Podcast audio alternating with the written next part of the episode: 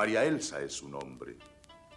¿Fue hechizo, un romance o payé?